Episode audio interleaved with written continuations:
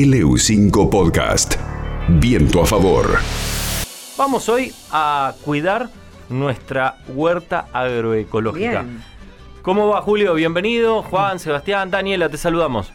Hola, ¿qué tal? ¿Cómo le va chicos? ¿Todo bien? Vamos a meter manos a la tierra entonces. ¿Qué tenemos que tener en cuenta? Una de las cuestiones que ya tenemos que empezar a ver es el tema de los calores y el tema del sol.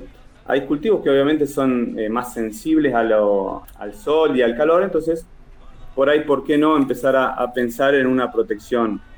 Eh, ya sea con una media sombra, con algún otro cultivo que, que nos ayude a bajar un poquito esa incidencia de ese calor, ese sol.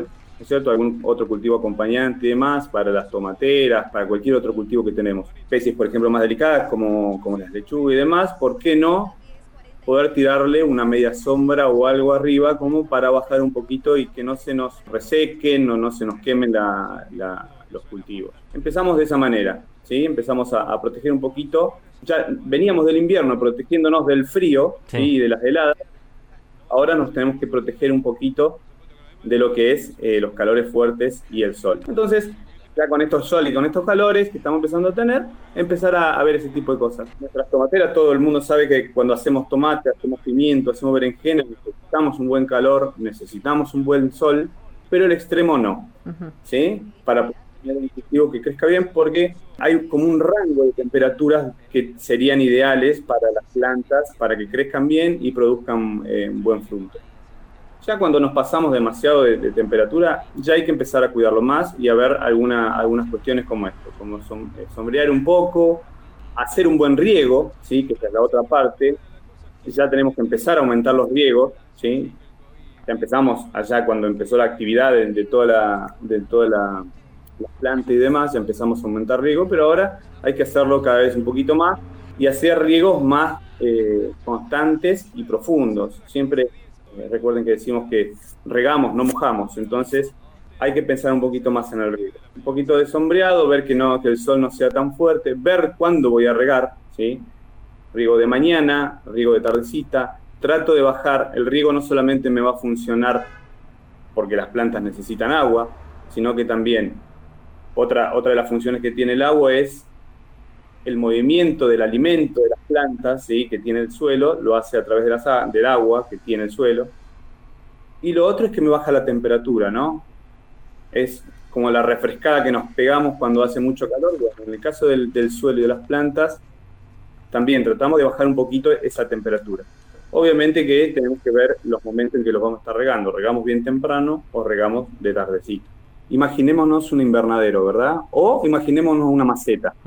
Vamos por el invernadero. Tengo un invernadero, lo cultivé. Obviamente en, en verano no necesito el calor, es esa protección, pero bueno, ya tengo el espacio. ¿Qué sucede? Levanta mucho más temperatura y acumula mucho más temperatura. Lo tengo que tratar de ventilar lo más que se pueda. Pero si encima de eso, si no ventilo bien y encima riego o eh, meto agua adentro, como dijimos al principio, hay humedad. Bueno, esto va a pasar lo mismo. Vamos a generar un sauna dentro del, del invernadero. Y seguramente a las plantas no le van a venir bien. Se puede ver, obviamente, los que tienen invernadero, este, esta- este, este fenómeno eh, pasa. Donde regamos cuando allá hace, hace calor y le metemos agua y estamos dentro de un invernadero, aumentamos mucho más la, la humedad y una humedad con mucho calor y las plantas se resienten. ¿sí? Lo mismo pasa si yo tengo, por ejemplo, plantas en maceta o, la- o puedo hacer maceto huerta. Alguna ya acá a principio de primavera hablamos un poco de maceto huerta, no sé si se acuerdan, pero el tema de eh, las plantas en maceta. ¿Cuándo regar? Bueno, lo mismo, regar cuando no hace mucho calor, porque si no sería como meter a una olla de agua hirviendo, meter las plantas, ¿sí? Claro. Estoy regando y esa maceta acumula calor y ese calor lo transmite al agua, levanta temperatura, me quema las raíces, me mata Claro. la planta.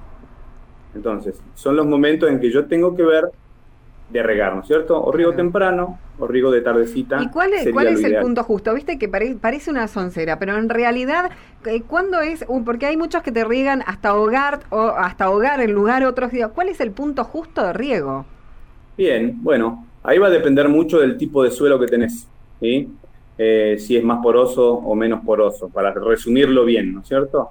Cuando yo riego, riego hasta un nivel donde yo vea humedad en el suelo, pero que no vea encharcamiento o exceso de agua. sobre todo si no tengo un buen drenaje, si el agua no se me va, ya sea de la maceta o del cantero o de la huerta abierta que puede llegar a tener. Eh, uno está acostumbrado a ver en las chacras los riegos por inundación, ¿verdad? Y que está mucho tiempo el agua ahí eh, arriba. Bueno, eso es poco eficiente en, lo que tiene que ver con riegos. Y obviamente es la, manera en que se tiene porque son espacios muy grandes, pero bueno, es, es un poco lo que se aprovecha de agua cuando se hace esos riegos por inundación. Entonces, ¿hasta dónde o cuándo voy a regar? Bueno, yo toco mi, mi suelo y veo si el suelo está medio húmedo o seco y ahí riego. Lo ideal sería que por lo menos alcancen esos 10 centímetros, 15 centímetros, que el agua penetre bien ahí adentro del, sustrato o de la tierra y se, y se riegue bien. Más o menos por ahí andaría y, volveré a regar cuando yo vea que se empieza a secar de vuelta. Trataremos de que no sea cuando la planta se vea que empieza a caerse, sino un poco antes, cuando ya veo seco el suelo, ¿sí? o que se está secando. Ahí vuelvo a regar. A medida que avanza la temporada, obviamente lo voy a hacer cada vez más seguido, hasta en algunos casos hay que regar hasta dos veces por día, de mañana y de tarde, porque la cantidad de sol que tenemos nosotros y de calor que tenemos nosotros en verano hace que eh, perdamos mucha agua. ¿Qué son los purines? El purín sería como un concentrado de un macerado. El macerado es poner en agua fría eh, algún elemento, como pueden ser hojas, flores o cáscaras de huevo, demás, que yo pueda llegar a utilizar.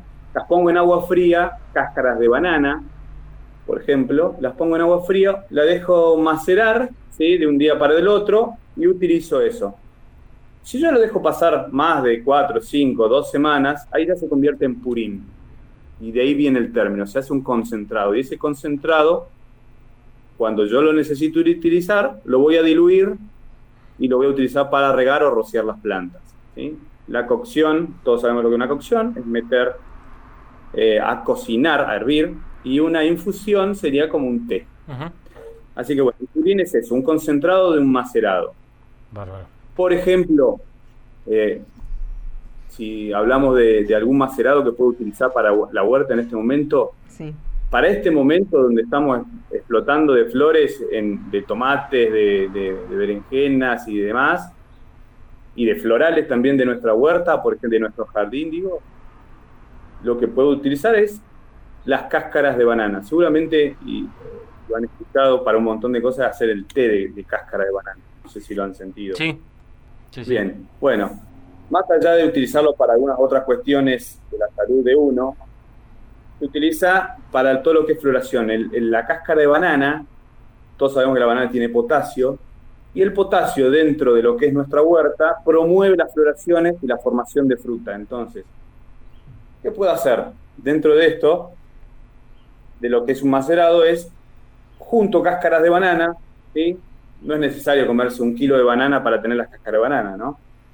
Este, nos vamos a terminar indigestando, pero sí puedo, si pongo una banana, la congelo la cáscara y voy guardando en una bolsa en el congelador cáscaras de banana. ¿sí? ¿Cuánto o en qué relación la voy a utilizar? Y van a ser más o menos unas 6 cáscaras de banana por litro de agua. Ajá, esa es la proporción. Esa es la proporción. Eso, lo que yo voy a hacer, después que tengo la seca banana, la meto en el litro de agua y puedo hacer dos cosas. O una cocción, que es cocinarla a la cáscara de banana por 15 minutos, o hacer un macerado. Parece una receta de cocina, pero de hecho lo es. Este, la dejo macerando 24 48 horas, retiro esa cáscara de banana, esto puede ir a parar al compo o al hombre compuesto, y con ese macerado de cáscaras de banana, riego mis plantas. Ese va a ser un aporte fuertísimo de, potasio.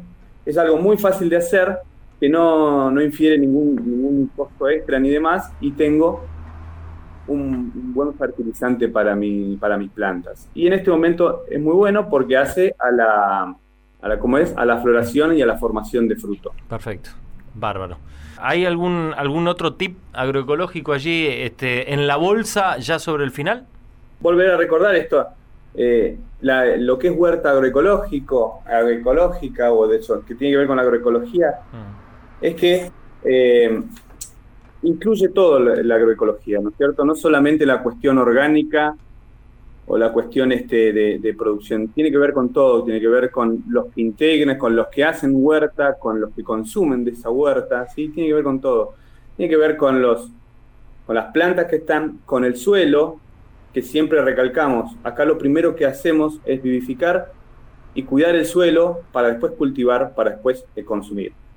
Siempre vamos a apuntarle a, mejorar el suelo y demás. Una, un una cuestión que podemos llegar a pensar, o dos mejor, así ya lo resumimos.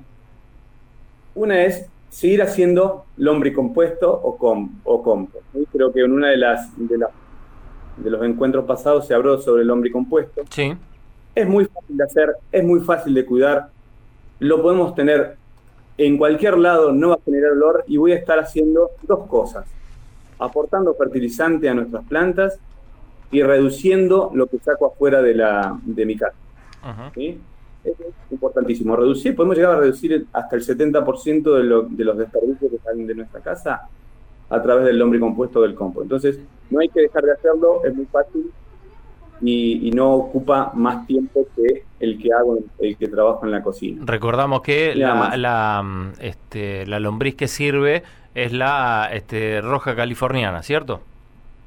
Eh, diseña Fuetia, sí. Eh, a ver, todas las lombrices van a hacer esa conversión de materia orgánica. La que nos facilita eh, todo este proceso es esta lombriz que es muy dócil de, para, para trabajar y para cuidar. Así que es la, es la mejor. Y se pueden conseguir núcleos, se consigue por todos lados núcleos. Este, o directamente se dirigen al puesto y ven si se pueden llegar a conseguir algún núcleo o integrar alguno de los talleres. De hecho, estamos formando la red de lombricom, eh, lombricomposteras Así que, eh, nada, se pueden este, llamar al, puesto de capacitación y comunicarse por eso. Gran abrazo, Julio. Bueno, gracias a todos ustedes por escuchar y bueno, estaremos atentos y listos para cuando cuando nos volvamos a, escuchar. El ingeniero agrónomo Julio Turco, eh, a cargo de la Unidad Didáctica Productiva Huertas Familiares Agroecológicas. La dirección para encontrar en Facebook a nuestros amigos del puesto Chanear, precisamente es así, puesto Chanear, NI, eh, puesto Chanear, así lo buscan en Facebook y este, tienen los números de contacto, el horario en que atienden, los talleres, absolutamente todo para poder ampliar los conocimientos. LU5 Podcast.